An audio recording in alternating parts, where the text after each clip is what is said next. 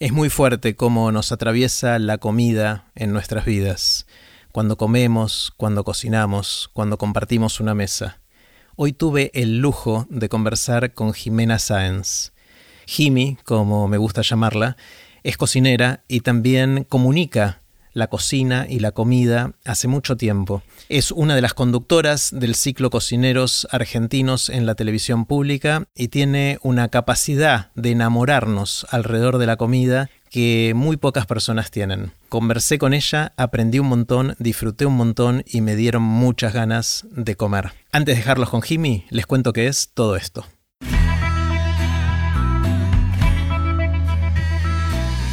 Esto es Aprender de Grandes, el podcast donde comparto lo que aprendo mientras intento aprender durante toda la vida y lo que converso con gente que admiro. Puse los links de este episodio en aprenderdegrandes.com barra Jimena que se escribe con X. Con ustedes, Jimena Sáenz.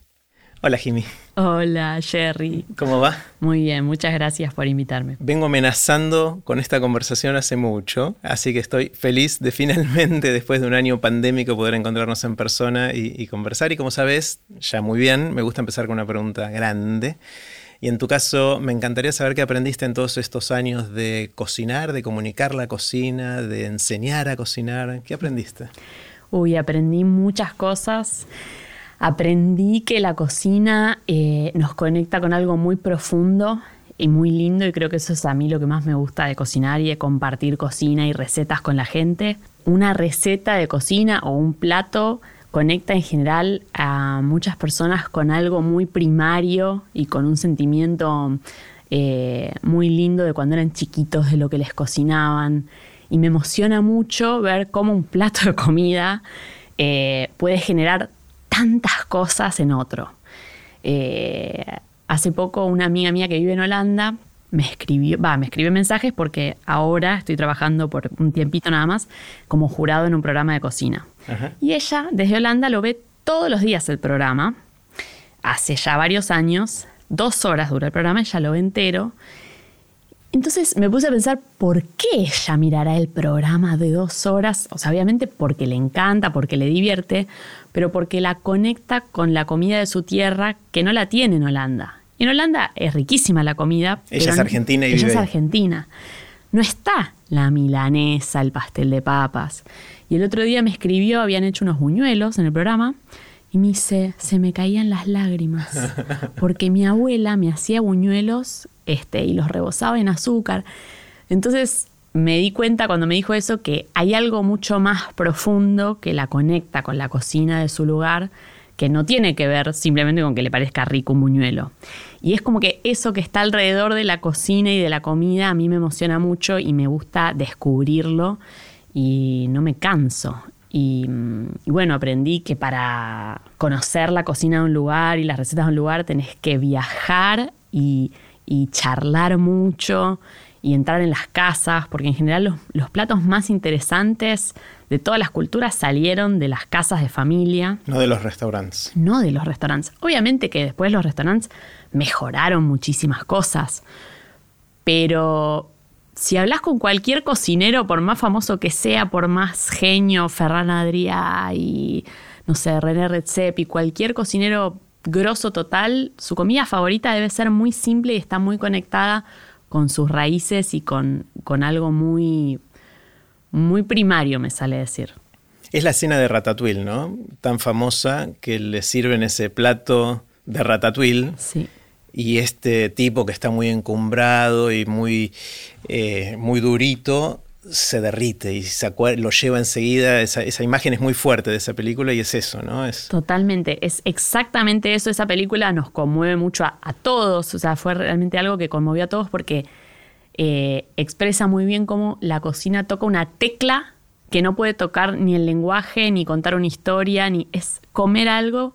Y bueno, después hay otra escena muy famosa en la literatura que es la famosa Madeleine de Proust, que Proust describe lo mismo con una Madeleine.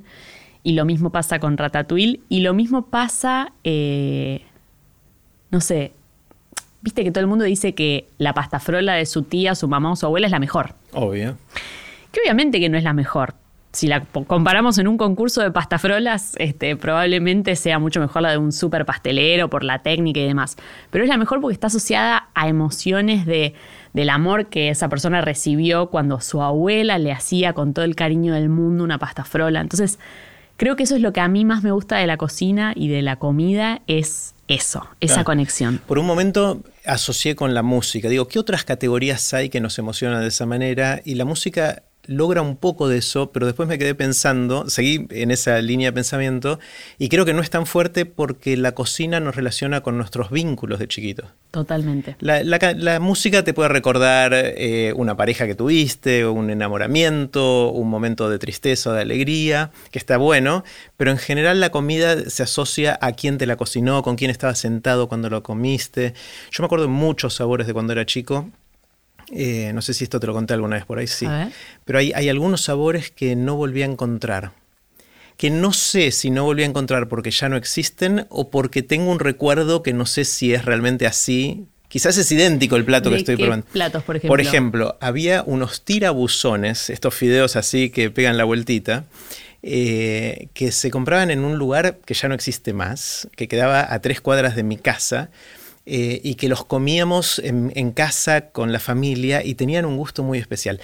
Las empanadas de carne, chiquitas, tipo tamaño copetín, de los viernes a las 5 de la tarde, con el sol poniéndose a través de la ventana del lavadero de mi departamento donde yo vivía con mis viejos, con mis hermanos. Me acuerdo que por alguna razón teníamos las rutinas que en casa se cocinaban empanadas los viernes a la tarde, las hacían a la tardecita y a las 5 salían del horno, estaban calientes con el sol entrando ahí en invierno. Sí, sí. No sé por qué, pero me imagino invierno. Sí, sí, ese sol distinto. y el gusto de esas empanadas no existe más. Sí, y totalmente. Es que es eso. Fíjate que vos describís toda una situación y era un momento hermoso que vos vivías. A las 5 de la tarde se terminaba la semana, empezaba el fin de semana y esa empanada tenía todo ese gusto. Y, es muy conmovedor, y es muy conmovedor ver la cara, ver tu cara cuando Yo me, te digo que me emociono, me emociono contándolo. Es muy fuerte, la cocina tiene eso que es maravilloso y cada persona eh, la hace diferente. Es muy increíble eh, así como, no sé, todos tenemos una letra cursiva distinta, o sea, y es mm, única, lo mismo pasa con la forma de cocinar. A mí me ha pasado estar en restaurante y tener que, no sé, eh, explicarle a un cocinero nuevo cómo se hace un plato. Entonces vos le decís, bueno, mira, me acuerdo específicamente en un restaurante donde trabajaba hacíamos un crepe con manzanas caramelizadas. Entonces yo soy muy obsesiva con los cortes porque también eh, estudié en la FADU, diseño de imagen y sonido, pero hice el CBAC de arquitectura y me, formateó mucho con las medidas, los cortes, el tamaño. Entonces, claro, yo cortaba la manzana en cuadraditos perfectos, todos iguales, bueno, o sea, todos iguales de una medida. Entonces vino una chica, le explico, bueno, vamos a cortar la manzana así. La chica la cortaba distinta. Dice, pero cuadraditos así, mirá, fíjate, uno por uno, eh, cuadradito. Y claro, para ella ese uno por uno y ese cuadradito lo debía asociar con otra cosa y lo cortaba diferente. Y por más que lo habláramos muchas veces, nunca salía igual, porque salía su forma. Y eso pasa con todo en la cocina. y te das cuenta de, ese sello de, cada uno cuando explicas recetas y otros las hacen y cuando las hacen, las hacen distinto o por ahí hacen todo parecido. ¿Viste cuántas veces alguien te dice, no, yo hago la receta de mi mamá tal cual y no me sale? Porque es como que cada uno le imprime su personalidad a todo lo que hace. Eh, y en la cocina eso es muy evidente, por eso en los restaurantes grandes de cadena es re difícil lograr la estandarización de las recetas. Es lo más difícil de lograr porque cada uno siempre le va a dar su toque. Y eso también hace que las empanadas de los viernes a las 5 de la tarde probablemente no las puedas volver a comer exactamente igual. Me quedaré con el recuerdo de eso, ¿no? Eh, me lleva, me lleva un viaje todo esto que estás diciendo. Es como una huella digital esto que decís, que cada uno le pone su, firma, digamos, o su huella digital a, la comida y me encanta porque mm, lo que me está pasando ahora que empecé a probar cocinar cosas, conversamos sobre el risotto en algún momento, me está empezando a pasar que el risotto me está empezando a salir igual a mi risotto. Claro, claro. Las primeras veces cada vez salía algo distinto y estoy como encontrando ciertos, ciertas cosas estoy, usando palabras tuyas, internalizando la receta.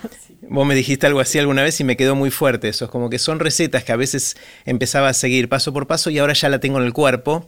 eh, y me sale y me empiezan a salir parecidos todos. Y ahora quiero cambiar y no me sale. Claro. Es como que me voy, me voy. Igual vos sos un caso increíble porque tenés mucha disciplina, mm. mucho rigor y te metiste con el risotto y vas al risotto y lo haces siempre, que está buenísimo y muchas veces no se encuentra eso. Por ahí alguien dice, ay, hago el risotto, después hago la tarta, después hago no sé qué y no mantiene una receta.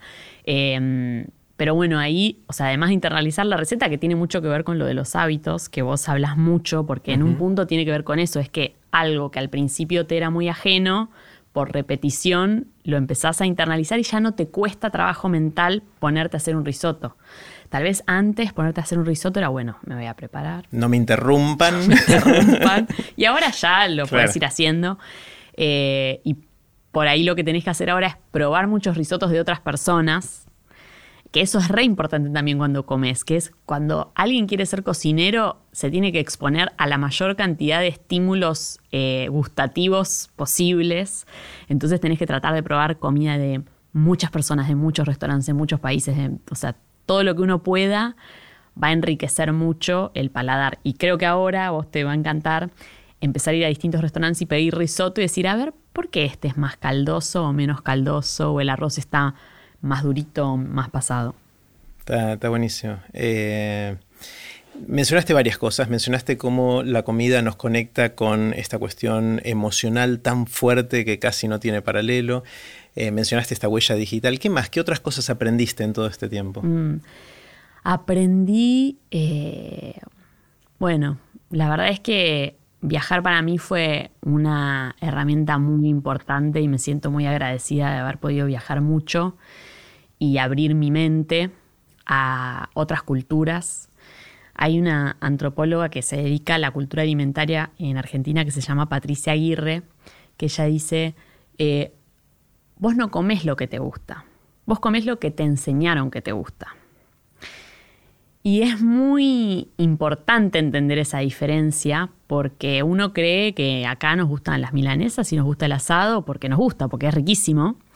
Y no es solo eso, es porque te cocinaban eso, porque era una comida de celebración y está asociada a las emociones y porque es lo que había en el territorio. Entonces, como es lo que estaba disponible, es lo que nos termina gustando pero una vez en un viaje que hice a, Vietnam, yo fui sola al sudeste asiático y entonces trataba en cada lugar de hacerme amiga de gente del lugar para, este, bueno, por esto que te digo, porque realmente cuando uno está con alguien del lugar, comes la comida más auténtica. Entonces en Vietnam me hice amiga de unos chicos vietnamitas que tenían mi edad. Entonces comía con ellos en todos los lugares a donde ellos iban, que era genial.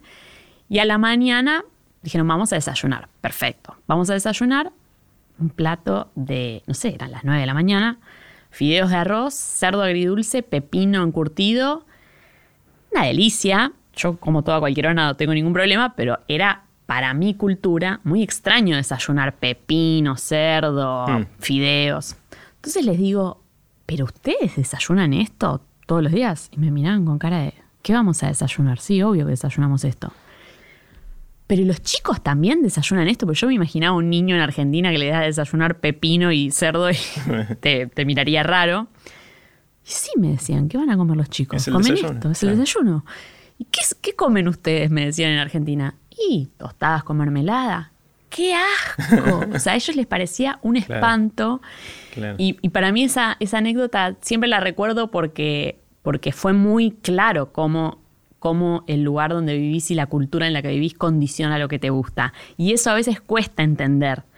Em, entonces, eh, eso me enseñó también a viajar con la mente mucho más abierta eh, y a comer con la mente mucho más abierta. Siempre me preguntan, ¿qué es lo más raro que comiste? Y en ese viaje con esos chicos, ellos me decían, no, vos tenés que probar. Lo más raro que hay acá es el huevo fecundado de pato. que es, o sea, el huevo ya ya está el patito desarrollado adentro del huevo. Eh, y ello, pero todo cartilaginoso, entonces se come todo. Bueno, yo decía, no sé si eso me va a animar, chicos. Perdón, pero no sé si me va a animar. Bueno, vamos a comer un día y ellos piden eso y no me avisan qué era. Venía todo envuelto en una salsa de tamarindo. Entonces me dan para comer, yo no sabía qué era, comí y después me dicen, era el huevo. Y la verdad que estaba buenísimo. O sea, yendo con una actitud abierta y, comprendiendo que eso es parte de la cultura de la gente, eh, bueno, se aprende mucho. Y en Argentina damos unas clases también en, la UBA, en el voluntariado, hacemos un voluntariado de cocina en la extensión universitaria. Eh, y siempre doy un ejemplo que es que cuando uno se acerca a ayudar a alguien con, lo que está comiendo, tiene que ser muy abierto a cómo es su cultura alimentaria y no juzgar. Entonces siempre muestro una foto de algo que se llama cabeza guateada. Que si vos lo ves es bastante impresionante. Yo pongo la foto y empiezo a preguntar, ¿qué es esto? Y empiezan todos, es una cabeza de vaca. Sí. ¿Y saben dónde se come esto? Oh, y me miran con cara de, no sé, en otros países. Se come en Argentina, es una, es una comida muy típica, la cabeza guateada de Catamarca, de La Rioja, y se hace para celebraciones. Los chicos la comen también porque es algo de celebración y es una cabeza de vaca que se envuelve en, en arpilleras, en diarios, se entierra como, como el curanto, se pone abajo de la tierra con brasas y se deja toda la noche. Entonces toda la carne de la cara de la vaca, eh, toda la parte de las carrilleras, que son los cachetes, la papada, eh, los sesos, ojos inclusive, todo eso se cocina muy lentamente, queda muy tierno y se pone la cabeza arriba de la mesa y se caranchea, o sea, toda la gente agarra tenedores y come de ahí. Y eso es algo que te lo cuento y ya le veo la cara a Jerry, le cuento lo que están no sé si me animaría, no sé si me animaría. Y viste, es, fuerte, eh. pero es parte de nuestra cultura alimentaria. Sí, sí a mí me tocó comer, eh, una vez en Hong Kong me sirvieron agua viva. Eh, probé un poquito y me, dio mucha impresión, no, pude comer. Me ofrecieron varias veces insectos y todavía no pude con los insectos. Y no solo eso, sino que me pasa al revés. Yo viví afuera bastantes años en, Estados Unidos, en los 90, principios de los 90, y en esa época no era tan fácil conseguir afuera las comidas de acá. Ahora con la globalización quizás es más fácil, pero... Obviamente cada vez que venía a Buenos Aires me lleva tres kilos de, de yerba. Claro. O sea, ese, ese gusto que los yanquis no entienden de nosotros, ¿cómo tomás eso que es horrible? Es horrible, pero es un gusto adquirido que a nosotros nos encanta. Eh, y yo no podía estudiar sin el mate, era casi como, era una contradicción no tener mate y tener que estudiar. Eh, y me acuerdo allá buscando lugarcitos chiquititos que tenían masa de tapa de empanada o no sé, o pastas como las que había en la casa de pastas a la vuelta de mi casa, ¿no? O sea, es difícil abrirse a esos nuevos gustos, pero es una experiencia súper rica, ¿no? Sí, pero es cierto que también, o sea, es una experiencia muy rica, pero a mí me pasaba en el sudeste asiático que el sabor es tan distinto porque ellos siempre le meten dulce a la comida. Para ellos el sabor no está completo si no está equilibrado. dulce. ácido, picante y salado. Están los cuatro. Y acá no. Entonces, después de estar un mes allá, yo ya los últimos días decía, por Dios, dame algo que sea solo salado porque acá comemos solo salado, o sea, ni picante ni dulce, o sea, a veces alguna comida. Y al final es como que eh, necesitas el mismo aire que respirás, no sé, es como que necesitas ese mismo sabor. Pero, pero abrirse es muy enriquecedor. ¿A qué otros lugares fuiste? ¿Sudeste asiático? ¿Viajaste mucho? Viajé, tuve la suerte de viajar mucho y también que es como que invierto en eso, o sea, es, tu pasión. ahorro para viajar porque es lo que más me gusta y porque es donde más aprendo de mi trabajo. Claro. Porque es lo que me gusta, o sea, es como una mezcla así. Eh, viajé a Japón, que también en Japón fue una maravilla, eh, todo lo que comimos y, y, y cómo la cultura del lugar se mete en la cocina, porque la cultura de Japón, que es súper perfeccionista, esa cosa que tienen ellos del detalle, se ve mucho en la cocina y de hecho, eh, después de haber ido a Japón, le digo a todo el mundo que si bien Japón es un país caro, podés comer muy barato porque los japoneses son tan buenos haciendo lo que hacen que el lugar más barato es muy bueno. Claro. Y en Japón tienen algo que también tiene que ver con su cultura, que es que la mayoría de los restaurantes son de una sola cosa. Porque ellos no van a ponerse a hacer sushi, yakitori, esto, lo otro, porque hay que dedicarse a una. Entonces, por ahí son generaciones de especialistas. De especialistas en yakitori o de eh, ramen. O sea, cada uno tiene su especialidad. Acá estamos acostumbrados al bodegón que tiene de todo. ¿Te acordás la carta del bodegón? Que, que por ahí acá no está tanto, en Buenos Aires ya no quedan tantos, pero cuando viajas por el país, los restaurantes tienen pastas, pollo, carne, cerdo, todo. Sí, sí. El, viajar y comer es, una cosa genial cuando, cuando uno puede hacerlo. ¿no? Le dedicaste un montón de tiempo a comunicar esto en la tele. Eh, hubo una explosión del fanatismo por temas de cocina, de comida en la televisión. Cuando yo era chico me acuerdo que había algún Doña Petrona o algo así que había algo, cocinaba y...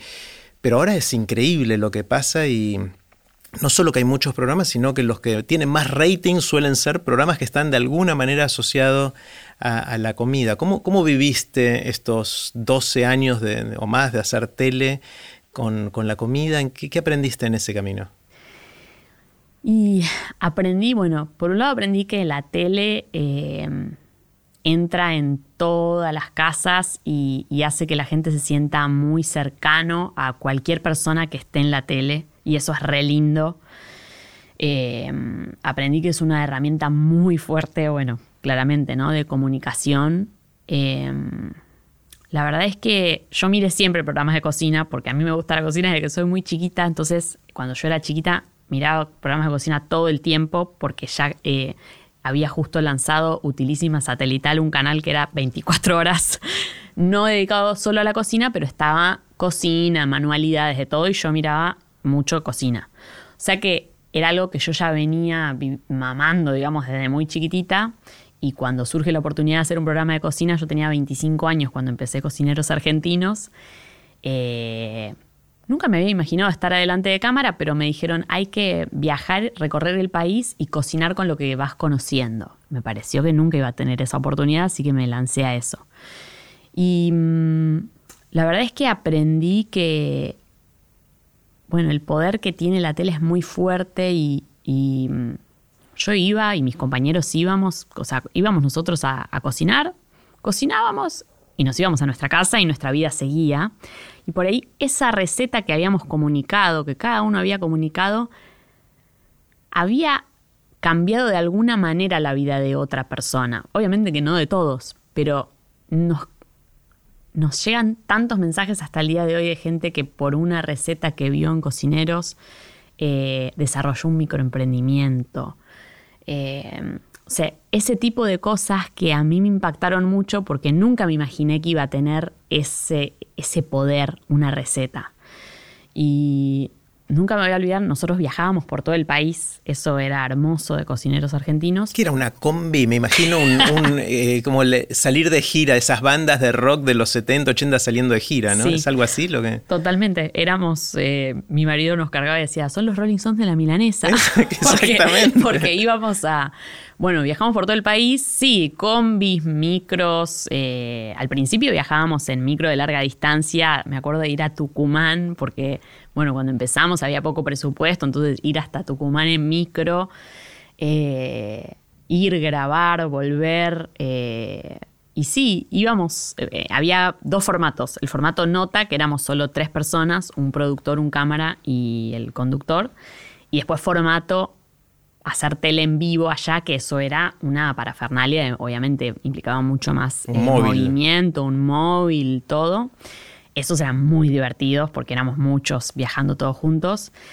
Y claro, íbamos al lugar y contactábamos, los productores obviamente, que hacen un trabajo increíble, contactaban a los cocineros del lugar y también nosotros pedíamos mucho las señoras que tenían ese conocimiento, porque en general es muy de la mujer todavía el conocimiento de la cocina. Entonces también buscábamos mucho eso, alguien que no sea profesional, pero que haga la mejor milanesa del pueblo o la mejor mermelada del pueblo. Y bueno, los productores buscaban esos perfiles y hacíamos un programa en vivo, esas personas venían y fue muy enriquecedor eso, aprendíamos mucho, pero en uno de esos móviles en Entre Ríos, no me voy a olvidar nunca porque ahí fue como una piña para mí del poder que tenía el programa. Una chica viene con, los con tres nenitos y me dice, te quiero decir algo. Sí. Me dice, yo me quedé sin trabajo hace tres años y con la receta de ustedes de alfajorcitos de maicena, yo le doy de comer a mis hijos. Porque yo empecé a hacer eso en mi casa y los empecé a vender Y eso me dio trabajo porque no conseguí otra vez trabajo. Ya está. Para mí se me puso la piel de gallina y eso siempre va a ser... Eh, no me olvido de esa experiencia nunca. Qué lindo, qué lindo.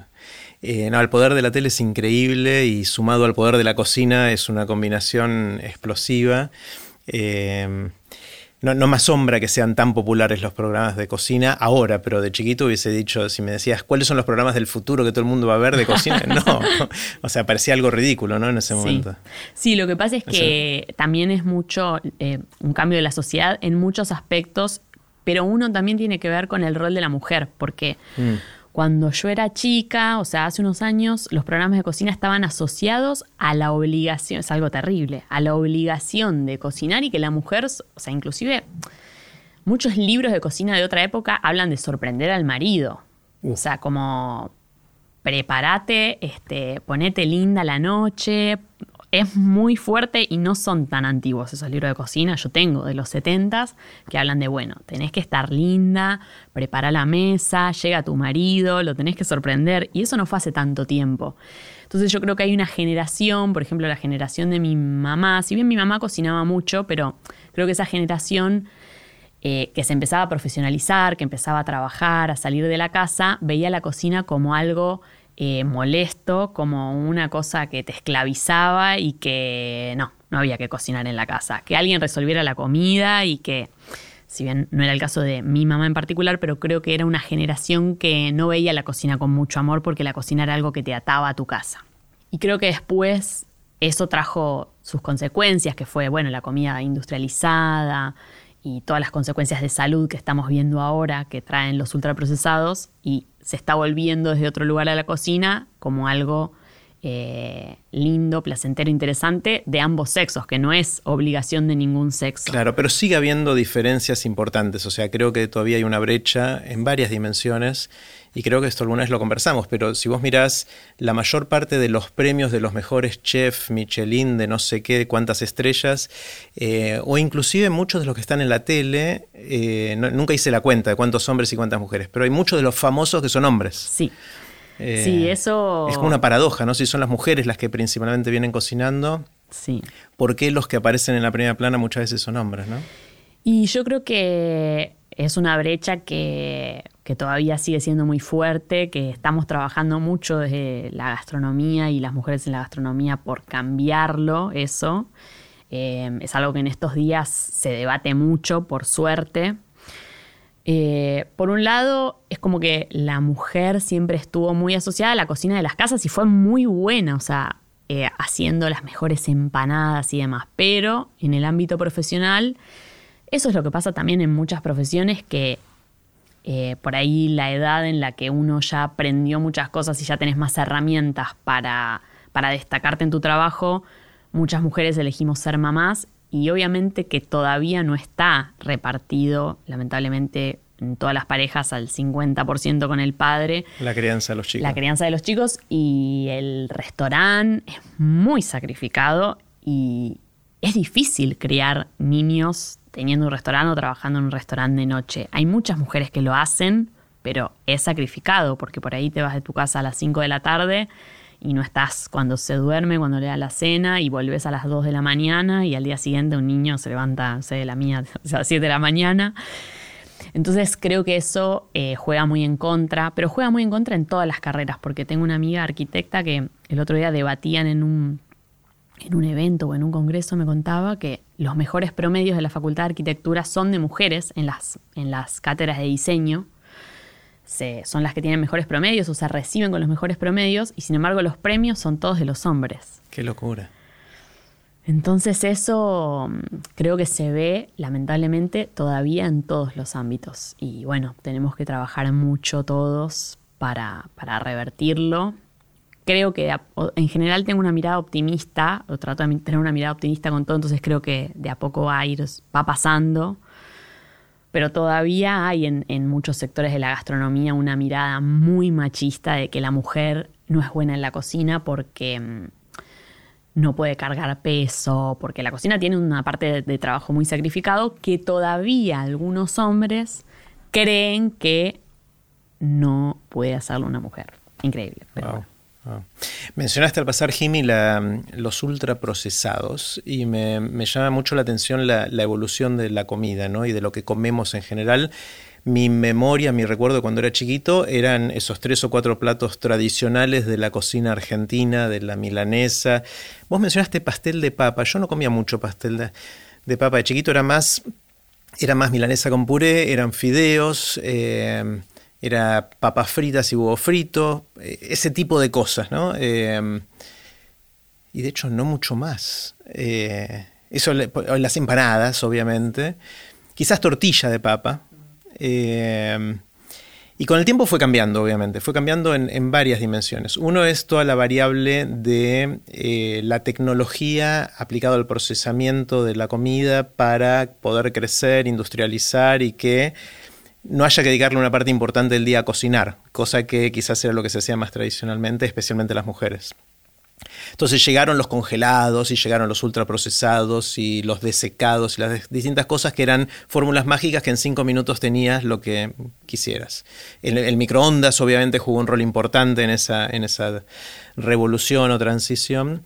Y después empezaron a venir arriba de eso, estoy, estoy pensando en voz alta, ¿no? Y por ahí vos me vas a decir, no, no es así, pero Arriba de eso vino la globalización, en lo cual eh, empezaron a empezó a ser posible comer comida de otros lugares en el lugar donde vos vivís. Mm. Eh, al principio era raro, eran poquitos. Me acuerdo la primera vez que probé sushi, por mm. ejemplo, y dije, mm, no, o sea, parecido a la sensación de poner la cabeza de la vaca en el, En el medio de la, mesa o de que te sirvan el agua viva. Eh, empezaron a aparecer cosas que antes no había, eh, frutas que no existían, el kiwi no existía cuando era chiquito. Y empezó a hacerse más popular la comida, empezaron a jugar rol los hombres un poco también en la casa. Ahora eh, entraron todas las nuevas corrientes del vegetarianismo, el veganismo y eh, las, distintas dietas se mezclan con todo. Es un despelote todo esto, pero me encantaría ver tu visión. ¿Cómo, es que evoluciona la, comida, lo que comemos, la cocina? Sí, e, e, es, tal cual lo que decís, porque es mucha información. Hay veces que me abruma, hay veces que me abruma porque digo, ay, Dios mío, es, demasiado. Eh, tal como decís, bueno, es como que eh, me recuerdo de viajar una vez chiquita a Estados Unidos y era como, ¡Ah! hay comida para hacer en el microondas, viene una caja, la metes ahí. Mi mamá estaba fascinada. en cinco minutos Esta es la solución a, la vida. en cinco minutos comés y nadie cocinó. Y bueno, ahora vemos todas las consecuencias de eso, que son este, dramáticas, porque por un lado modela el paladar este, muy pobremente eh, son las comidas ultraprocesadas. Esa es una definición que hizo un, señor en Brasil, en una universidad de Brasil, creo que es Monteiro el apellido, esto de los alimentos frescos, procesados, ultraprocesados y la diferencia entre cada uno. Que los ultraprocesados son los que tienen una cantidad de ingredientes gigantesca y dentro de esos ingredientes muchos que uno ni siquiera conoce porque son este, productos químicos. Productos químicos que mm. no sabemos ni pronunciar.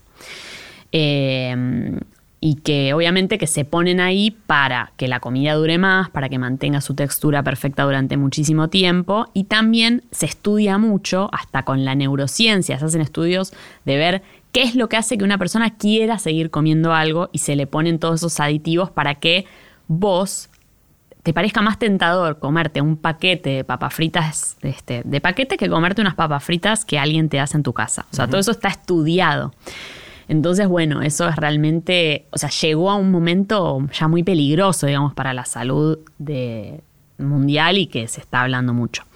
Pero también lo que decís de la globalización es re interesante porque como que si bien yo tengo una contradicción con eso, porque a mí me gusta mucho la comida del mundo y me gusta viajar y me gusta hacer acá comida de acá y de allá y de allá, pero al final creo que se termina haciendo todo muy parecido y estamos todos comiendo tostada con palta y, estamos perdiendo em, el amor o, la repetición de la receta de desayunos clásicos que está bueno que no se pierdan porque lo lindo también es que cuando vos viajes no comas lo mismo en todos lados. Si vas y te comes una tostada con palta en Vietnam es una pena porque te estás perdiendo el cerdo con los pepinos. Pero te voy a decir, la tostada con palta está buena, a mí me gusta. No, a mí me encanta también, pero...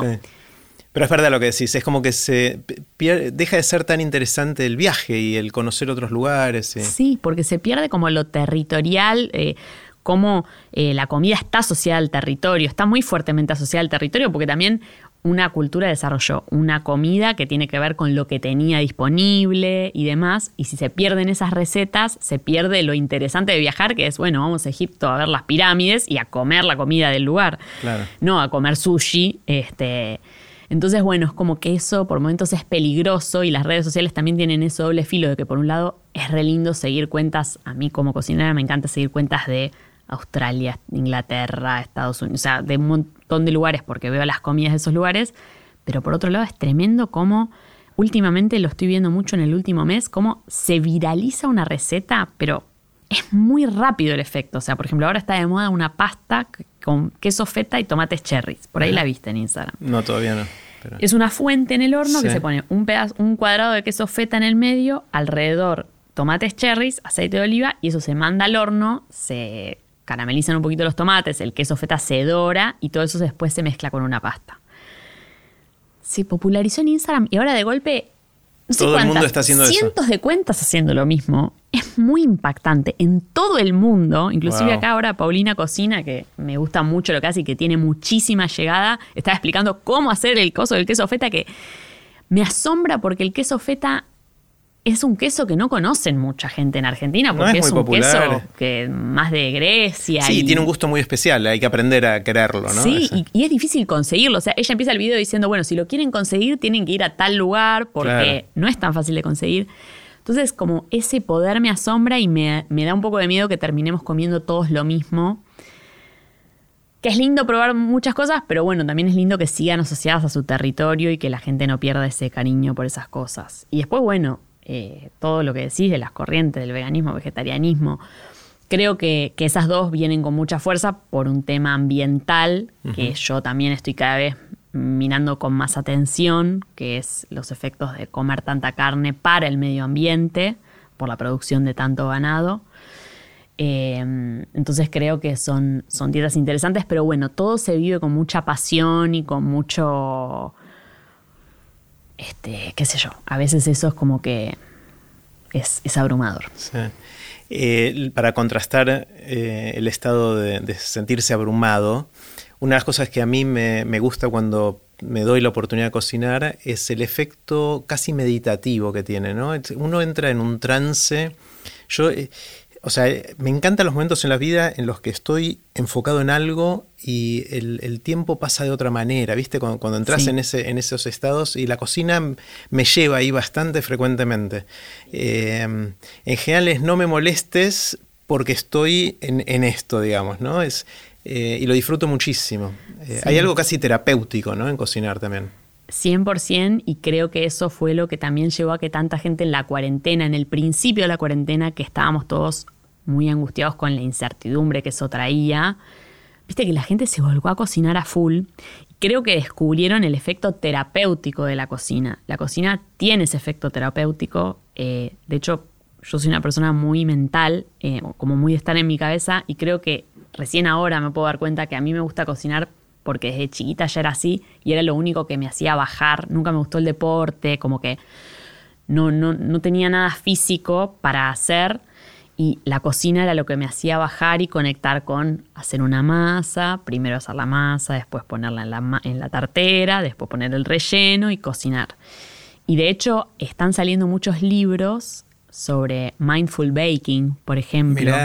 Eh, hay como una nueva corriente de, de, libros que hablan de eso, porque a mucha gente le hace bien, por ahí te cuesta este, conectar con el momento presente, como a mí me cuesta, y la cocina es No te queda otra, porque si no se te quema todo o te sale mal. sí, y te hace eh, esto de, que en el mindfulness, se habla mucho de eh, abrir todos los sentidos y percibir los olores y eso, la cocina te conecta muy fuerte con, bueno, el olor del arroz cuando se está cocinando o de una torta en el horno que es muy diferente el olor que emana la torta en el horno antes de estar lista, cuando está lista y cuando ya se empezó a tostar un poquitito de más. Y estar abierto a eso es maravilloso. O sea, casi podés saber si está lista por el olor. Sí, sí.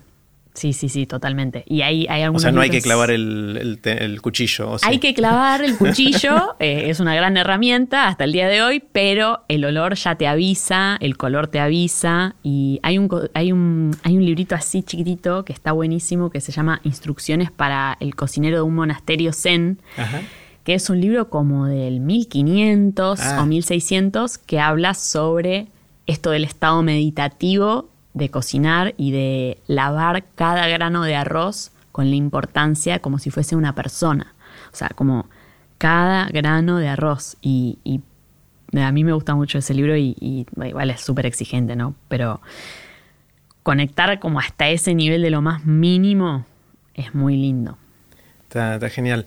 ¿Qué, ¿Qué, se viene mirando hacia adelante? O sea, todas estas corrientes y todo esto que pasa, ¿cómo vamos a ¿Cuál es tu fantasía? Obviamente, esto es especulativo, ¿no? De, cómo vamos a comer dentro de 10, dentro de 20, dentro de 30 años. ¿Va a cambiar mucho o no? ¿Cómo, cómo, lo, ves? Yo creo que lo, lo que percibo que viene más fuerte es este tema de consumir menos carne. Creo mm. que hay cada vez más información, si bien mi comida preferida es el asado. Ah, o sea, realmente mi comida preferida es el asado, pero creo que no hay que asustarse con el tema de no comer carne para nada, pero sí reducirla. Em, ya se está hablando muchísimo del impacto que puede generar que vos de pasar de comer, este, no sé, cinco veces por semana carne, bajes a cuatro, tres, dos, uno. Em, que no desaparezca de la dieta porque para muchos nutricionistas y para muchas personas, eh, acá muchos veganos se van a enojar, pero para muchos nutricionistas es importante, inclusive mucha gente que era vegetariana volvió a comer un poquitito de carne porque siente que le hace bien. Em, pero creo que se viene como una bajada del nivel de consumo de, todo tipo de carnes eh, importante y eh, un redescubrimiento del mundo vegetal, de todas las posibilidades que tiene el mundo vegetal. Sí, aparte hay nuevas tecnologías que empiezan a simular los gustos, las texturas de, las carnes. Es súper interesante. Yo escuché un podcast de, que desarrolló estas hamburguesas veganas afuera, que tiene un nombre... El Beyond Meat. Ese, creo que es el de Beyond Meat. Eh, y es súper interesante. Pasa que también ahí empiezan los, los, otros cuestionamientos, que es que eso usa todo soja. Entonces, claro, profundiza otros problemas del sistema productivo. Y también los saborizantes que le ponen para que parezcan hamburguesas eh, tiene que ver con todo lo que hablábamos de los ultraprocesados. Entonces ahí es como que no eh, lo escuchás al tipo y es muy interesante lo que él desarrolló y por qué lo desarrolló, cuál es su motivación, pero me empieza a generar otras preguntas. Pero creo que sí esto de, comer más vegetales y aprender a cocinarlos, porque el argentino es un... Este, tenemos una cultura donde la carne es muy importante y casi no comemos vegetales, digo, en todo el país, ¿no? Si uno eh, recorres el país, te das cuenta de que se come muy poco vegetal. Eh, y casi no usamos condimentos excepto en el NOA, que es donde más usan, que usan mucho pimentón, ají molido o locoto, pero el resto del país no es muy de condimentar. Sal, sal, y un poquito de pimienta. Exacto. Y si vos no usás muchas especias y todo, el vegetal es, este, puede llegar a ser soso. A mí me encantan los vegetales, pero digamos, tenés que saber trabajarlos. Claro, sí, sí, sí, sí, totalmente. Em, yo hice mucho risotto. Eh, ayúdame a pensar en qué me meto ahora. Voy a seguir haciendo risotto, pero ya lo tengo internalizado, así que voy a buscar otras cosas. ¿Qué, ¿Por dónde exploro? Mira, eh, depende, o sea, si te gusta por el lado de algo que se resuelva en una olla, podrías explorar el lado de los curries, que tenés mucho para ir. Pero si te gusta la parte de lo meditativo de cocinar, te recomendaría que indagues en las pastas caseras. Y aparte que Para amasar, decís. Para amasar. Que vos decís que te gustaba cuando eras chico la fábrica de pastas. Es hermoso hacer pastas. Porque amasás, después te compras una maquinita para hacer pastas o por ahí ya tenés, estirás la masa, eh, haces rellenos, que podés jugar un montón con el sabor de los rellenos, rellenás las cerrás. O sea, hay mucho para aprender en eso y es muy terapéutico. O sea, una de mis cosas preferidas es, si tengo tiempo, hacer pastas rellenas. Está buenísimo. Es, mucho trabajo.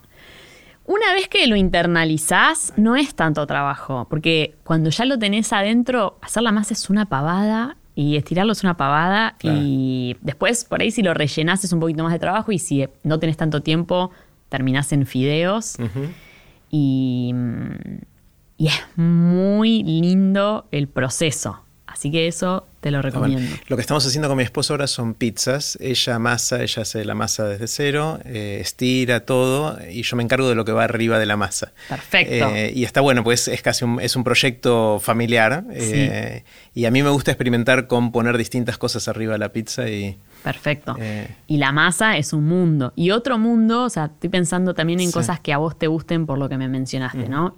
Pensé en la fábrica de pastas, pero también en las empanadas. Sí. Puedes ponerte a a buscar la forma de recrear esas empanadas de los viernes. Eh, la empanada es un mundo. O sea, cada preparación es un mundo, porque la empanada tenés la, hacer una buena masa, hacer un buen relleno, cuán jugoso es, cuánto tiempo las cocinás, si las freís, si las haces al horno. Hay muchas, muchas variables. Sí. Está, buenísimo. Bueno, para alguien que se quiere empezar a meter en el mundo de la cocina, ¿qué, mm. le dirías? Eh, siento, siento que hay mucha gente que quizás tiene las ganas y no termina de animarse. ¿Cómo le damos el empujoncito? Que se animen, no hay, eh, o sea, realmente todo el mundo, viste que eso lo decía el de Ratatouille, cualquiera puede cocinar, decía el chef de Ratatouille, y es cierto. Em, lo que le diría es que prueben la mayor cantidad de cosas que puedan, o sea, que coman que no se pierdan la oportunidad de comer en ningún lado, en la casa de un amigo, en la casa de una tía, en la casa de la abuela, eh, en una panadería de barrio, en otra, que comer es re importante para saber cocinar porque después cuando algo te gusta querés imitarlo. Entonces que prueben todo lo que puedan, que traten de no tener muchos, este, muchos nos, ¿no? No, a mí no me gusta tal cosa, no, a mí no me gusta tal otra. Me parece que es importante abrirse Em, y también cocinar. O sea, uy, no me sale tal cosa. No importa. Hay que equivocarse y, la cocina también es algo re lindo porque tenés la oportunidad de hacerlo en tu casa. No es, no sé, este, física nuclear que no podrías hacer nada en tu casa. Es algo que realmente podés ponerte un mediodía y aunque sea hacer una omelette. Si no tenés tiempo, hacete una omelette. En la omelette también hay mucho para aprender. Em, hacer una tarta los fines de semana como que perderle el miedo a la cocina o el respeto, porque por ahí mucha gente dice, no, pero yo cómo voy a hacer macarons, los macarons los hacen solamente en la duré. No, ponete a hacer macarons y amigate con que te salgan mal la primera vez, reíte de eso, comelos igual, siempre van a quedar comestibles. Eh, como que equivocarse es re importante en la vida y en la cocina es donde más se aprende de los errores. Eh, entonces, como que yo le diría eso. Y después, si ya lo quieren hacer profesionalmente, eh, un consejo que me dieron a mí, que yo no hice y que me arrepiento de no haberlo hecho, fue andar al restaurante que más te guste y pedí hacer una pasantía. Este, yo era tan tímida que fui al que más me gustaba y dije, digo 800 vueltas manzana antes de entrar. Cuando me animé a entrar, le digo, hola, quiero trabajar acá no tenemos lugar. Ah, bueno, chau. Te fuiste corriendo. Y, busqué trabajo, bueno, o sea, después de otra manera, pero eh, realmente cualquier persona se va a sentir halagada de que alguien quiera trabajar en su lugar porque le gusta mucho, así que mi consejo es, si realmente se quieren dedicar profesionalmente, vayan a ofrecerse como pasantes este, en el restaurante que más les guste y estudiar. A mí me parece que es importante que que ayuda un montón porque te da como una estructura, ¿no? Como la gramática, como la base, el que puede hacerlo que lo haga, pero no es fundamental o siempre va a haber tiempo para estudiar, pero lo más importante es cocinar todos los días. Eh, cuando uno es pasante, ahí me, quedé esto de pasante en un restaurante, nunca había juntado esas dos palabras, me ah, encanta. Claro. Eh, uno, mi fantasía es que uno va ahí y tenés que hacer todos los días el mismo plato siempre igual durante todo el tiempo. Mm. ¿No termina siendo aburrido? Primero, ¿es así o no? Y segundo, ¿no es aburrido? Y este muchas veces así, depende del restaurante en el que caigas. Claro. Eh, eso es lo que a mí me cuesta del restaurante. O sea, yo hace muchos años no trabajo en restaurante y creo que esa es una de las razones por las que cuando yo trabajaba en restaurante me aburría. Esa parte me aburría y yo me acuerdo que trabajaba y decía, quiero, quiero además de esto trabajar para una revista gastronómica y hacer notas, porque yo era como que necesitaba el ingrediente extra de la curiosidad de ver algo distinto porque termina siendo un poco monótono. Pero esa monotonía de la repetición te hace excelente en eso que estás haciendo. Entonces, yo por ahí. Termina siendo la experta en lo que claro. Entonces yo por ahí digo, bueno, no soy tan experta al final en ninguna cosa, porque al hacer tantas cosas distintas, pierdo eso. Es como que, bueno, todo tiene sus pros y sus contras, pero el pasante de un restaurante va y hace las tareas más este, simples, las que por ahí otros no quieren hacer. Bueno, a mí me mandaban a, en un hotel que trabajé a hacer la ensalada de frutas para el desayuno todos los días. Entonces, claro, bueno, estás ahí 800 horas este, cortando las uvas a la mitad, sacándole las semillas a kilos de uvas. Este, y los cuadraditos de manzana todos iguales. Esa era mi parte preferida. eh, pero disfrutás de todo y aprendes mucho porque aprendes mucho estando en la cocina. O sea, muchos empiezan en la bacha. El trabajo más clásico para empezar en la cocina es en la bacha. ¿Qué es eso, lavar cosas? La bacha es lavar cosas. Estás ahí y lavas. Pero muchos de los grandes cocineros de hoy en día empezaron en la bacha y tenían la curiosidad de estar todo el tiempo mirando, mirando, mirando, cómo hacían, cómo ponían, cuánto tiempo antes calentaban la sartén, qué le hacían a la carne. El que le interesa y cuando en un restaurante hay un bachero que está muy interesado, en general hay muchas ganas de enseñarle a alguien que quiere aprender. Entonces eh, hay una, camaradería linda en ese sentido en la cocina. Está buenísimo. Bueno, le dedicaste 12 años a la tele, eh, pero ese ciclo está terminando, ¿no? O terminó. ¿Cómo sigue? ¿Qué, qué, vas a hacer? Sí. Y estoy en un tiempo así de, incertidumbre. Quise que sea así. Eh, por mi personalidad, eh, no, no le doy mucho tiempo a pensar qué quiero hacer. Como que me obligo siempre a tener la próxima cosa. Este, me acuerdo que una vez le entrevisté a Narda Lépez y ella me contó que cuando terminó el secundario se tomó un año sabático para ver qué quería hacer. Y para, a mí me asombró porque en mi mente este, eso era imposible. Como que, ¿cómo iba a hacer eso a los 18 años? Y ahora pienso que fue una genialidad eh, que, que, ella hizo y que yo en ese momento no hice. Entonces, cuando decidí dejar cocineros, eh, decidí porque sentía que tenía que seguir aprendiendo. Te había escuchado a vos que cada 10 años cambiabas de trabajo y me parecía muy interesante ese desafío. Y creo que siempre voy a seguir vinculada a la cocina porque es mi pasión, me encanta hacerlo, pero buscando otras, otras formas también de hacerlo. Eh, pero todavía estoy en un momento de exploración, eh, viendo hacia dónde me lleva. Como que decidí dejar cocineros obviamente que tengo trabajos fijos que me hacen, que con los que me puedo mantener, que me permiten vivir, pero estoy como en una exploración de, de hacia dónde voy, que bueno, es bastante vertiginosa, pero a la vez divertida y que ya están surgiendo un montón de cosas re interesantes que no me hubiera imaginado. Está buenísimo.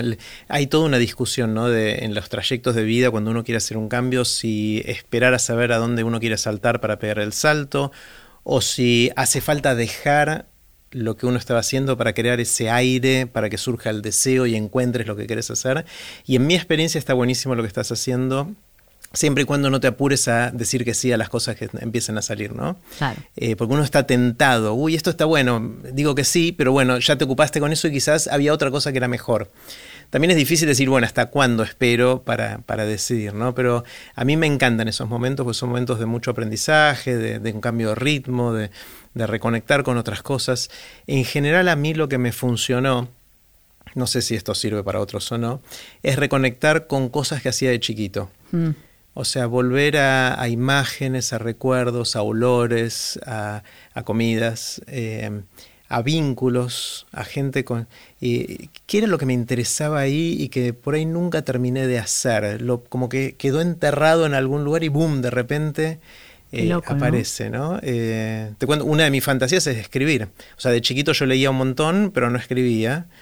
Eh, y esa es una de las cosas que tengo ahí en, está en algún lugar y de a poquito voy escribiendo algunas cosas, pero pero a mí me encanta esa exploración de, volver hacia atrás y tomar envión, ¿no? Un poquito.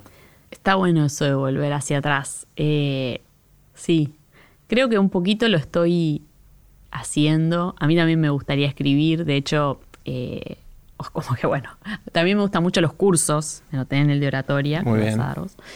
Y mm, estoy con muchas ganas de hacer algún taller literario. Yo ya hice taller literario en otro momento de la vida y ahora tenía muchas ganas de hacer alguno. Leila Guerriero, que es una escritora argentina que sí, me grosa, grosa. da unos este, online y entonces estoy siempre viendo alguna fecha para anotarme. Como que estoy abriéndome, como decís, sí, a cosas este, diferentes. Y sí, es cierto, lo de decir que sigue rápido es, es, es, tentador a veces, pero, pero no, por ahora no me estoy comprometiendo en nada a largo plazo, todo como cosas cortitas. Y bueno, veremos a dónde me lleva. Está genial. Jimmy, quiero hacerte algunas preguntas cortitas como ya las conoces muy bien. Yo les voy a contar a todos que vos sos bastante fanática como oyente de, Aprender de Grandes y me encanta porque siempre me comentás y me mandás mensajitos y todo eso. Voy a decir que soy la primera, o sea, escucho los episodios el día que salen, desde el primer día. Y eh, lo que me gusta mucho de este podcast es la diversidad. O sea, mm, hablas con gente muy diversa y aprendo de todos, de todo lo que dicen, así que cuando me llamaste me sentí honrada y que me quedaba demasiado grande el lugar. Este, y bueno, pero vine contenta porque me encanta. Y aparte lo interesante fue que yo te conocí a vos porque en uno de los primeros episodios hace exactamente cinco años, Adrián Paenza te mencionó eh, de algo que hicieron en, en la tele juntos. Eh, y que hoy más temprano me mandaste la foto que encontraste de, ese episodio y, estuvo muy lindo. Así que es como que pega todo el círculo. Bueno, vamos con el bombardeo de preguntas. y la primera, con la que me gusta empezar siempre, es la de la máquina del tiempo. Eh, suponete que tenés un amigo o una amiga que inventa la máquina del tiempo y te dice, Jimmy, te voy a dejar usarla una vez. Vas a poder ir a donde quieras y a cuando quieras, vas a estar un tiempito ahí y después volvés al aquí y a la hora. ¿Irías al futuro o irías al pasado? Eh, bueno, todo el mundo dice es muy difícil porque es realmente muy difícil. El futuro me da miedo. O sea, mm. creo que no iría porque me da un poquito de miedo ver. No, no, no querría. Y me gustaría ir al pasado. A mí me, me intriga mucho cómo surgieron algunas cosas de la cocina. Este, no sé, cómo batían los bizcochuelos antes de que esté la batidora eléctrica, los merengues y pensaba que mm, hay un cocinero muy famoso, muy importante en la cocina francesa, que es como el que empezó a ordenar todo el conocimiento, que se llama Antonin Carême, que su papá lo abandonó. Tenía muchos hijos, tenían como 25 hijos, y a él, a fines del 1700, lo abandona, es terrible la historia, a los 10 años, oh. y le dice, mira, yo no puedo mantener a tantos chicos, este, fíjate, hacete, arréglatelas. Hacete de abajo, anda a trabajar a algún lugar, confío en vos, va a estar todo bien. Y el tipo con 10 años se va a un restaurante y los dueños del restaurante les da pena y lo ponen a trabajar en la cocina y termina siendo un tipo que hizo de todo. Entonces, como que me gustaría ir a esos años, esos fines de 1700, principios de 1800, donde estaba este Antonín Carem ahí cómo un nene de 10 años tuvo la curiosidad y la disciplina para aprender tanto y llegar a ser un tipo tan importante. Me gustaría ver cómo ese restaurante en esa época, cómo funcionaba, cómo hacían las cosas, qué hacían, cómo se veían. Este, ese, ese momento. Claro, yo nunca pensé, pero hay mucho de la cocina de hace un tiempo que no está registrado. O sea, sí sabemos cómo se hacen las cosas desde que hay videos, desde que hay libros, desde que la gente cuenta esto, pero hace 150, 200, 300 años no sé si hay tanto, ¿no? Es loco, el otro día eh, veía como cuál era la primera receta de cocina y decían que era una, que en una de estas pirámides de Egipto, no me acuerdo bien en cuál, hay un eh, dibujado como en secuencia cómo hacer pan. Ah y que esa sería la primera receta, de, como el primer registro de comunicar una receta. Entonces era el moler el trigo este, y hacer un pan.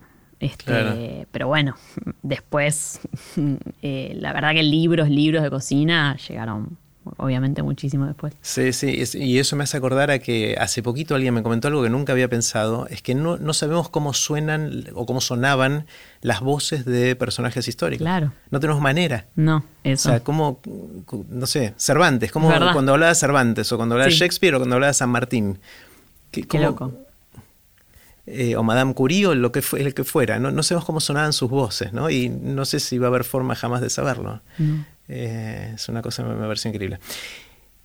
¿Qué querrías haber sabido cuando estabas empezando que no sabías y que hoy sabes? Es decir, si te podrías hablar a vos más joven Mm. y decir, che, ten en cuenta esto, ¿qué, qué te dirías?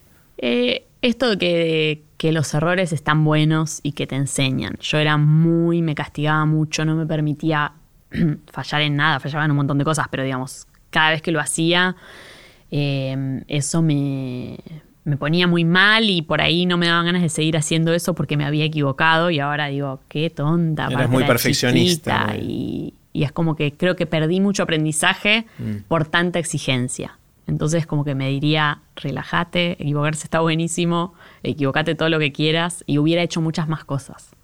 Y hubieras aprendido más Y también. hubiera aprendido más sin miedo a equivocarme. Me lo digo al día de hoy, ¿eh? Me cuesta, pero sí.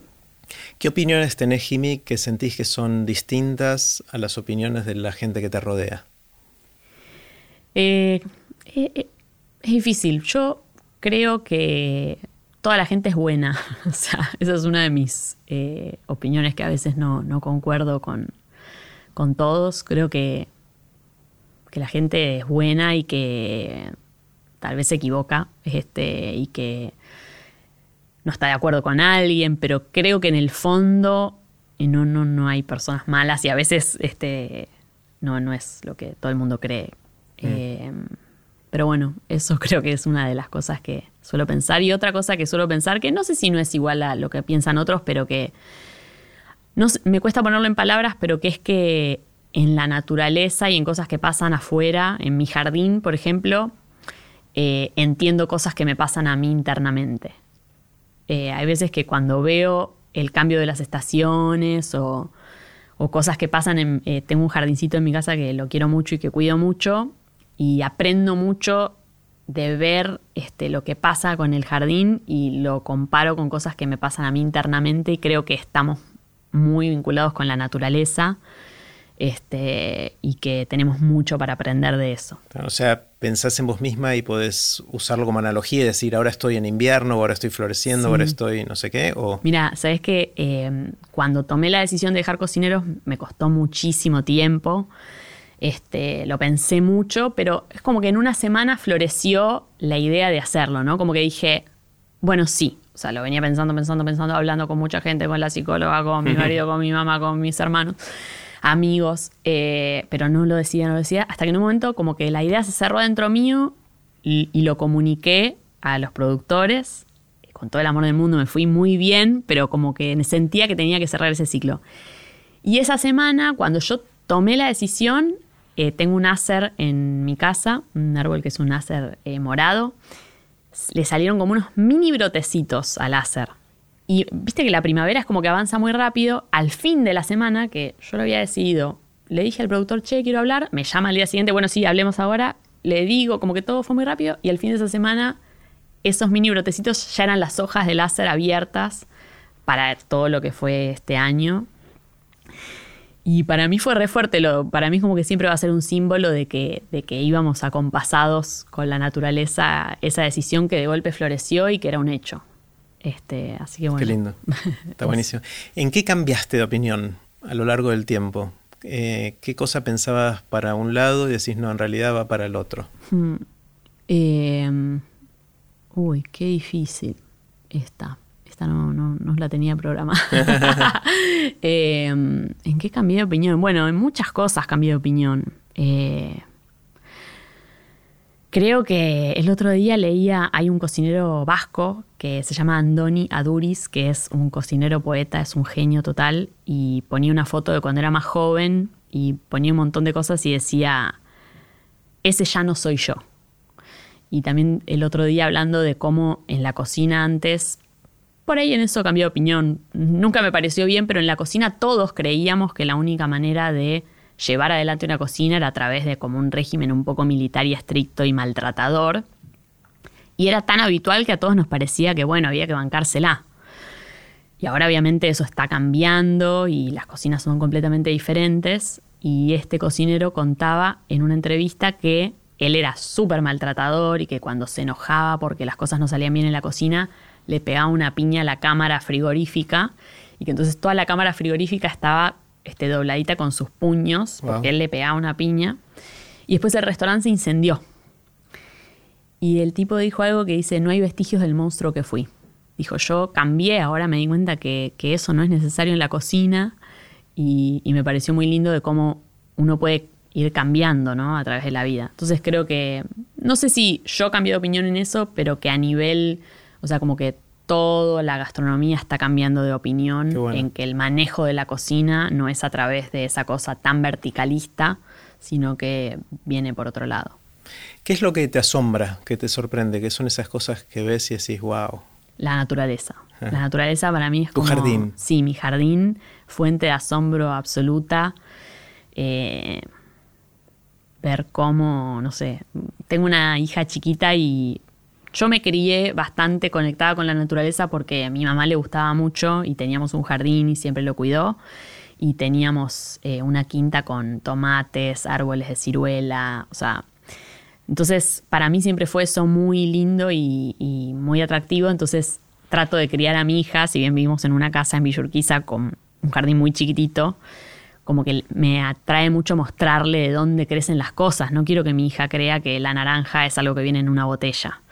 Entonces, toda la plantita que puedo comprar comestible la compro. Se puse frutillas, tenemos romero, tenemos un montón de hierbas, plantamos calabazas y mm, ver cómo sale la florcita y eso del centro después se convierte en una frutilla, este, mostrarle eso a ella y cómo pasa tan rápido, porque hay veces que pasa muy poquito tiempo hasta que se abrió del todo.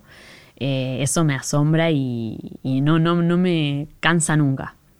¿En qué crees que no puedas probar? Mm. Esta es difícil. Esta es re difícil. Bueno, si hay algo, quizás no. Sí, sí. Que mi papá está viendo todo lo que yo hago. Seguro que está. Vamos a algo más, más light. Eh, que, mm, ¿Tenés alguna habilidad inútil? Sí. Eh, mi habilidad inútil es que tengo mucha memoria para las canciones. ¿Te acordás canciones? Me acuerdo muchísimas canciones. Y a mí me parece normal y me parece que todo el mundo es igual, pero después me doy cuenta que no, porque no sé, cuando trabajaba en cocineros todos me miraban con cara de, pero ¿cómo sabes todas las canciones que suenan? Yo, no sé, me las aprendo. Eh, me aprendo todo, fui a un colegio vasco, eh, aprendimos el himno en euskera y yo canto hasta el día de hoy, el himno en euskera. Y eh, todas las canciones que hay que alguna vez supe, y a veces las estoy cantando canciones que cantaba a los 14 años y me sale. Y yo no sé que las tengo en mi cabeza, pero las empiezo a cantar y canto todo. Y digo, pero ¿cómo puede ser que me acuerde de esto? Y es inútil porque es, después cosas importantes no me acuerdo, pero me acuerdo como de las canciones. Eso. Está genial. Yo envidio a la gente que tiene tanta memoria de la música, porque yo tengo muy mala memoria de la música y quizás escuché una canción hace poquito y no me acuerdo ni siquiera haberla escuchado. Así que Está, buenísimo. ¿Cómo haces, Jimmy, cuando tenés o querés aprender algo nuevo? Imagínate que te enfrentás a el desafío de meterte en un nuevo mundo y ahora con tu cambio profesional de vida seguramente vas a exponerte a estas cosas. ¿Por dónde empezás? Yo soy muy de empezar por la lectura de eso, o sea, por leer, que a veces no es el mejor método. Este, no sé, de hecho, en una época estaba haciendo una meditación zen y entonces yo iba a, ese monje y le decía, eh, acá en Belgrano lo hacía, digo, no hay un libro para leer. Claro, claro. Y viste que ellos son, no, hay que experimentarlo. Claro. Sí, el libro, le decía yo. No tiene un libro que yo pueda leer los conceptos básicos. y entonces como que ahora estoy aprendiendo a que no es solo leer algo o aprenderlo, que vos lo decís mucho en tus cursos, intelectualmente. Yo como que tengo la tendencia a creer que si lo entiendo intelectualmente lo voy a saber hacer y que es todo lo contrario. No todo lo contrario, pero que es la experiencia es lo que más te enseña. Entonces, eh, bueno, eso de hacerlo, creo que, y exponerme a la mayor cantidad de estímulos con eso, o, tratar de verlo en varios lugares. El año pasado había, empecé a estudiar japonés y entonces la profe era muy piola, entonces me decía, bueno, mira tal serie en Netflix. Eh, que era hablada en japonés. Que hablan con subtítulos, pero es verdad que exponerte a eso y después lo que hice, que estuvo bueno, era, eh, empecé a mirar todas las fotos del viaje a Japón y empecé a entender los carteles de las estaciones, porque había aprendido hiragana y katakana, que son los, los silabarios. Entonces, de golpe resignificaba lo que veía. Entonces creo que asociarlo a cosas que te gusta o buscar recetas de cocina en eso o no sé, mm, exponerme la mayor cantidad de tiempo a través de cosas que me gustan a eso. genial. Igual, ojo que cada persona tiene su forma de... No está mal que te guste leer y que te guste los conceptos y la teoría también entenderlos. lo bueno es explorar distintas maneras y ver qué le sirve a cada uno. ¿no? En, mm. tu caso, eh, no dejaría de leer el libro, aunque sea de meditación zen o lo que fuera, ¿no? Eh, está, buenísimo, está buenísimo. ¿Cuáles son los libros que más te impactaron, eh, o las lecturas en general que a lo largo de la vida hicieron que seas mm. quien sos hoy? Mm. Un montón, este, o sea, de, literatura, muchos, en general como que siempre tuve la, la manía de agarrar un autor y leer bastante de ese. Entonces, muchas mujeres, Clarice Lispector, Em, me encanta, me gusta mucho, disfruté mucho su obra. Eh, después, em, no sé, me gusta mucho, ahora voy un nombre, pero que en una época me obsesioné con él, que es Alfredo Brais Echenique, que es un peruano, que después hubo problemas porque lo acusaron de plagio, pero tenía problemas con la bebida por ahí al final, plagio algo, pero era un gran autor, eh, a mí me gustó mucho leer cosas de él. Eh, y lo leí como en mis veintipicos y, y, es como que hablaba de una vida muy bohemia en París y qué sé yo, y es como que eso me, modificó bastante. Eh, vi La Mata, que es un autor catalán que también eh, me gusta mucho. No sé, un montón de, lecturas, pero también hay otro, hay un libro que a mí me, cambió, que no es, no es literatura así, no es novela, que es un libro de Stanislao Barraj, que se llama En Cambio. Y a mí ese libro eh, esta cosa yo exigente de, no, cometer errores, de ta, ta, ta, ta, ta. Te ayuda a cambiar eso. Cambiar completamente la forma en la que encaraba las cosas porque habla de lo de la mentalidad fija y mentalidad de crecimiento. esa. La diferencia entre la mentalidad fija y la mentalidad de crecimiento. Y para mí eso fue un antes y un después porque yo era de la mentalidad fija, que era como, soy buena en esto, soy mal en esto, entonces no lo hago y de tener todo el tiempo la mentalidad de crecimiento, de decir, bueno, todo se puede aprender con práctica y con esto y lo otro. Y realmente es como que, de hecho, yo saqué un libro de cocina, eh, sacamos varios con cocineros, pero saqué uno personal y siempre dije que se lo tenía que mandar a él porque yo lo terminé gracias a leer ese libro, porque yo estaba bastante trabada haciéndolo y como que varios tips que, que aprendí de ese libro fueron como los que me dijeron, ah, sea, no, esto tengo que terminarlo y me tengo que relajar con la exigencia. Este, así que ese libro me, cambió mucho. Qué bueno. Si te despertaran a las 3 de la mañana, te sacudieran así, dijeran, Jimmy, ¿de qué trabajas? De cocinera. ¿Sos cocinera? Soy cocinera, sí. O sea, no sos comunicadora de la cocina, sos cocinera. el, el, centro es eso. El centro es la cocina. O sea, después si me pongo detallista, me doy cuenta que lo que más disfruto de la cocina es comunicarlo, ser puente de la cocina hacia otros, otras personas. Pero si me lo preguntas así, dormida, cocinera. cocinera. Esta es la más difícil de todas. Supongamos que viene un cataclismo. Sí, esa. Un cataclismo que de un día para otro borra todo el conocimiento y la sabiduría acumulada de la humanidad y vos tenés la oportunidad o quizás la responsabilidad de escribir una frase cortita pocas palabras que condensen, que resuman lo que para vos es importante preservar para las próximas generaciones y que eh, quede después de este cataclismo tan, tan feo. ¿Qué, escribirías? Mm.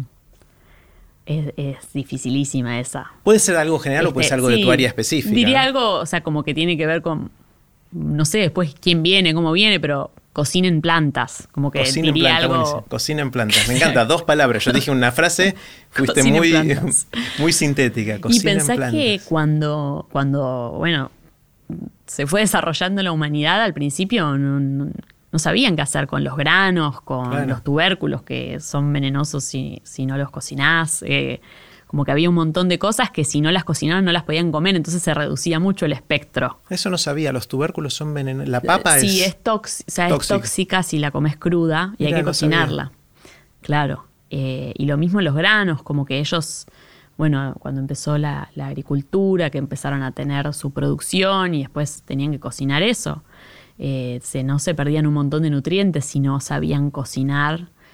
O sea, y ahí agrandaron el espectro de lo comestible. Este, entonces, bueno, cocina en plantas. Está buenísimo, cocina, me encantó, cocina en plantas. ¿Cuál es tu anécdota? La encontré. Tiene que ver con un robo y una receta de medialunas. Ya me enganchaste. Acá estoy. Cuando yo era chica, este, más o menos 10, 11 años, no existía Google. Entonces, eh, mi YouTube era, yo veía los programas de cocina y en una videocasetera grababa en VHS las recetas que me gustaban. Entonces miraba el programa de Maru Botana y Maru Botana decía voy a hacer el alfajorcito de maicena. Yo ponía rec, grababa toda la receta para cuando la quisiera hacer, porque no me alcanzaba con anotarla porque ver es muy importante. Entonces yo tenía como mi lista de reproducción de YouTube de recetas era un VHS donde tenía todas las recetas juntas que me gustaban. Y un día entran a robar a mi casa, yo no estaba, estaba en el colegio, a la mañana, en el principio de los noventas, yo soy de Montegrande, en los noventas Montegrande empezó a ponerse más inseguro, hasta el día de hoy.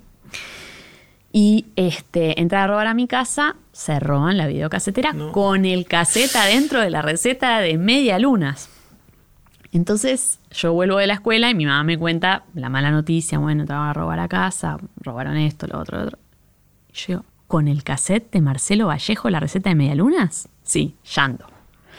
No, pero yo quería hacer la receta y ahora no tengo receta de medialunas. En esa época no había recetas de medialunas en los libros porque es bastante complicado hacer el hojaldre y aparte yo tenía que verlo. Bueno, mi mamá me ve tan desesperada que llama a Utilísima para explicar la situación, para decir, no había página web, nada. Miren, me entraron a robar, mi hija está muy desahuciada porque no tiene receta de medialunas. Un día, martes 5 de la tarde, suena el teléfono, Marcelo Vallejo en persona, que me llama para explicarme la receta de medialunas. No me lo voy a olvidar más. Tuve la oportunidad de conocerlo de grande y de decirle, vos me llamaste a mi casa. Yo tenía 10 años. Imagínate, para una el nena de 10 impacto años, que tuvo. el tipo de la tele. Hola, Ximena, soy Marcelo Vallejo. Te llamo para explicar. Y me explicó un amor, una receta complicadísima de explicar por teléfono. Me la Qué groso, entera. qué groso. Sí, así que bueno, para mí eso fue inolvidable. ¿Cómo empezó tu pasión por todo esto? ¿Dónde, dónde, si vas para atrás, encontrás las raíces de dónde empezaste a apasionarte por la cocina? Eh, yo creo que empezó de chiquita. eh, en mi casa, mi mamá cocinaba mucho, con mucho placer. A mi mamá le gustaba mucho cocinar, pero cocinaba para la casa, no, no trabajaba de eso. Y a mí me fascinaba verla trabajar con las manos, hacer pasta frola. Mi mamá hacía pasta frola todos los fines de semana, ver cómo hacía las tiritas, la masa, probar la masa cruda, el sabor que tenía, los granulitos del azúcar que te hacen crunch. Eh, todo eso me gustaba mucho y entonces le empecé a pedir si podía dejarme hacer las tiras a mí, si un día podía hacer la masa yo. Como que, por un lado eso, y por otro lado lo de la tele. Y somos una generación, o sea, mi generación, que yo tengo 37, la mayoría de las cocineras de mi época, o sea, de mi misma edad que conozco, empezaron con esto de utilísima y fascinadas con los programas de cocina desde muy chiquititas. Somos una generación de por ahí hombres también, pero siempre lo hablo más con mujeres, que teníamos ese mismo fanatismo de ver en la tele. Hablando del impacto de la televisión, ¿no? Sí, A veces recién lo reconoces años después cuando miras para atrás. sí, fue muy importante para muchas eh, eso, sí. Eh, ¿Cómo hacemos con otros cuando queremos ayudar a otros a desarrollar pasión? Eh, la pregunta esta tiene un trasfondo que es, una vez que uno encuentra algo que lo apasiona y lo desarrolla, y lo cultiva a lo largo de la vida, todo lo demás llega. O sea, uno termina aprendiendo, encuentra cuál es la manera mejor para él o para ella de aprender, eh, encuentra oportunidades hasta de sustento económico, etcétera, pero no es fácil encontrar esas pasiones. Eh, Podemos ayudar a otros, sobre todo a los más chicos, pero quizás a lo largo de toda la vida, a, a encontrar cosas que apasionen y acompañan. Mm. Creo que ahí para acompañar es muy importante sacarse las ideas previas, ¿no? Encarar eso sin Mm. ideas previas. Pienso más en los chicos que por ahí uno, sin quererlo, quiere que hagan más una cosa que otra. Eh, no sé, hay veces que, o sea, yo creo que es prestando mucha atención a lo que a cada niño le gusta y tratando de acercarle herramientas para que pueda desarrollar eso. Pero yo tengo una, una, experiencia con lo de la pasión, que es que yo tenía un hermano, tengo un hermano que es un genio, muy apasionado por lo que hacía, al que le, como que le obligaban a estudiar una cosa, y él tuvo que resistirse con tanta fuerza que no quería estudiar eso, porque mis papás no habían ido a la universidad, entonces querían que su hijo fuera, querían que estudie ingeniería. Y mi hermano es súper creativo. Entonces, ¿Qué le gustaba hacer a él? que era música. Él quería dedicarse a la música y eh, es, 13 años más grande que yo. Entonces tuvo que pelear con tanta fuerza por lo que quería que su pasión era muy fuerte. Y cuando yo llegué, o sea, 13 años después, a mí me dijeron, hace lo que quieras. claro, él te... Y para mí fue un peso muy grande el hacer lo que quieras porque como no me tenía que pelear contra nada, yo no mm. sabía si había algo que me gustara tanto que quisiera hacer toda la vida. Y no me daba cuenta que lo tenía delante de mis ojos, que a mí me encantaba cocinar, pero yo esperaba que sea más fuerte la pasión, como que no me daba cuenta que, no era por ahí algo tan mental de que, ah, mi pasión es esta, sino que era lo que disfrutás hacer, o sea, darle bola a eso que disfrutás pasar un sábado a la tarde haciendo. O sea, si entiendo bien, Jimmy, en el caso de tu hermano, él se dio cuenta que era fuerte esa pasión porque tuvo que pelearse contra el otro mandato. Sí, en tu caso, como no tenías ese otro mandato, vos tenías la pasión, pero no la reconocías como tal. No había un contraste respecto a otras cosas que no te gustaban, quizás. Sí, está muy bien explicado así. Creo que me pasó eso y a veces veo adolescentes o gente que no sabe bien qué hacer y yo digo, claro, a veces el no tener que pelear tanto no te hace reconocer cosas simples que te gustan. Porque para mí era una cosa muy simple lo que me gustaba. Me gustaba hacer tortas. Eh, y por ahí no reconocía que eso tenía la potencia que tiene. Y hoy cuando hablo de cocina y realmente disfruto tanto que me doy cuenta que es mi pasión, pero yo la busqué por años creyendo que no la tenía. Este, me angustiaba mucho eso en los primeros 20, que yo decía, no tengo una pasión, ¿qué, me, qué es lo que me apasiona? Pero bueno, creo que es tratar de estar atentos con los niños a qué es lo que disfrutan hacer, aunque parezca simple y aunque parezca que no los va a conducir a nada. Este, pero estar muy atentos a eso y dejarlos hacer y potenciarles eh, eso que les gusta. Yo lo estoy descubriendo con una nena de tres años que, que trato de estar muy atenta a eso y de exponerla a esas cosas que veo que disfruta más. Bueno, trato de exponerla más a eso y ver si a ella le gusta. Claro, está, está buenísimo. bueno. Está genial. Jimmy, me encantó. Creo que tenemos que celebrar ahora eh, haber finalmente podido sentarnos acá. Vamos a comer. Muchas gracias. Vamos a comer. Vamos a comer, dale. Te invito a almorzar a algún lugar y vamos a comer comida rica y a explorar algún sabor nuevo que no hayamos probado, bueno, que yo no haya probado antes. seguramente vos. Bueno, ojalá encontremos algo así. Bueno, gracias. Muchas gracias, muchas gracias, Jerry. Gracias. Y así terminó la conversación que tuvimos sobre la comida y la cocina con Jimena Sáenz. Espero que la hayan disfrutado tanto como yo. Puse los links de este episodio en aprenderdegrandes.com barra Jimena, que se escribe con X. Recuerden que pueden suscribirse para no perderse ningún episodio de Aprender de Grandes en aprenderdegrandes.com. Los espero en el próximo episodio de Aprender de Grandes, cuando les cuente lo que aprendo en mis intentos por seguir aprendiendo durante toda la vida y en las conversaciones que tengo con gente que admiro. Chau.